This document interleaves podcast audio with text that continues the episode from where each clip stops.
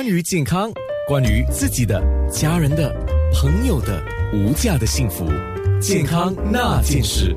今天是有郭美玲中医师，我们讲的就是防癌的心态。嗯，我特别提到了四个字：与癌共存。嗯，那我最近上网看了。黄醒荣医生，他是肿瘤专科啊，他就特别提到了很多实际的例子。嗯，他说很多他的病患都是到最后是我扁的时候啊，才来找他。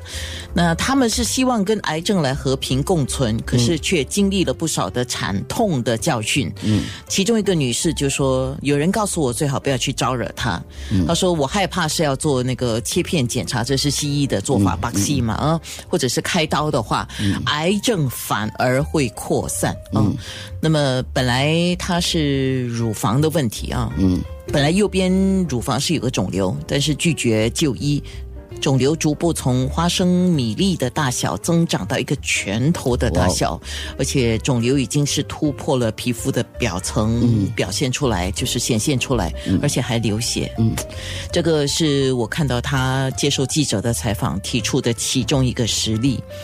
与癌共存，就有些人就是没有积极去治疗。治疗的时候，他就讲说，我就跟他样共存。可是其实我不同意这个说法。如果以癌共存的想法是说不要治疗，就是跟他在一起的话，这个观念我是反对的。我是比较认为是应该及早发现，能够开刀拿掉，先拿掉再说，然后再来调理身体。这个是我的想法。那我我我，其实我们有另外说法，带癌生存吧。带癌生存跟与癌共存，那个我我听到的带癌生存的概念不是这个意思，是说在我们经过所有的治疗之后，如果治疗完以后呢，那个有时候你还是没有办法把它去除，因为有时候开刀开不了，那用了化疗，用了放疗，它依然存在，依然存在。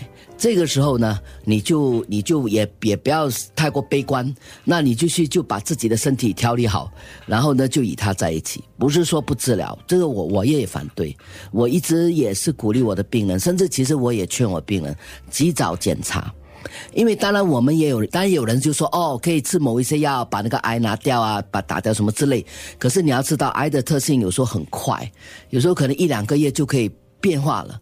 可是你不知道那个药什么时候起功效，所以我的态度是能够切就先切了，然后呢，除非你已经证明这个药是非常有效的，而可以及早能够在控制一个小范围内把它去除，所以我是反对这样的那种消极与它共存的方式。所以这个又回到一个心态的问题，你的心态是什么？像很多人的心态就是可能就是躲避的。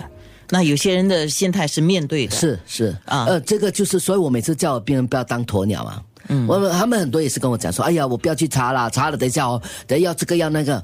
我说哦，至少那样这样，你已经努力了，你以后不会后悔。我也是如果你觉得说我什么都不做到有一天啊，真的没有办法做的时候，第一你错失良机，第二个你会后悔，为什么我不早点做？本来可以很简单的，变成做的就是不可收拾的地步。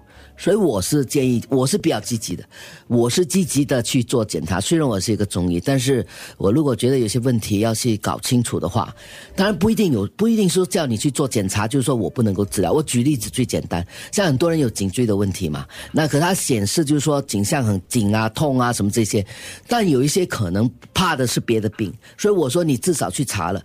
确定是颈椎的问题。好了，颈椎的问题在现代来讲没有什么特别的药治疗，除了理疗的话，当然中药有比较好的方法。所以至少我确定你是这个问题了，没有别的隐忧，那我们可以好好的用中药治疗啊。所以我还是鼓励我的病人好好做检查，确定他是做是有什么问题。是我我自己本身也有两个实例可以分享啊。一个实例我曾经都都曾经在空中说过，有一个实例是我认识一个专门卖果汁的大姐哈。有一次她就跟我讲，她说安娜怎么办呢？我已经跟她讲过很多次了嘞，可是她不听我的话。我说什么事情呢？她说她有一个客人，就每天来喝木瓜汁。嗯，OK，他他原来检查出是有这个。乳乳癌细胞的，嗯，可是他就是不去进行这个该有的医药治疗，嗯，那听说喝木瓜汁能好。哎呦天哪！那他跟我讲，我跟跟他讲很多次了，不可以这样子。可是他每天来就是要一杯木瓜汁。我说木瓜汁是可以喝，但是你啊，你看他是这个目的。对对，他是一个有良知的小贩。是是。对，那 OK，这个是一个实例。嗯。另外一个实例是我认识的一个知识分子。嗯。他那时候应该也是乳癌的，应该有比较好的治疗机会。嗯。可是他有一些朋友就告诉他说一些有机疗法，嗯，那就没有再进。进一步的进行一些治疗，那么后来我再去探望他的时候，他告诉我他自己讲，我错过了黄金治疗时间。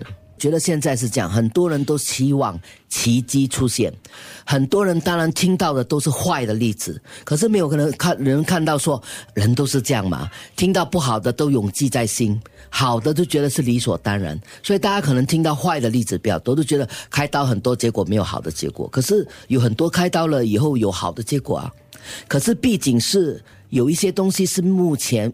我坦白说，开刀也不能够保证你百分百没问题。可是如果你不做，你可能有更大的问题。至少你去尝试了。健康那件事。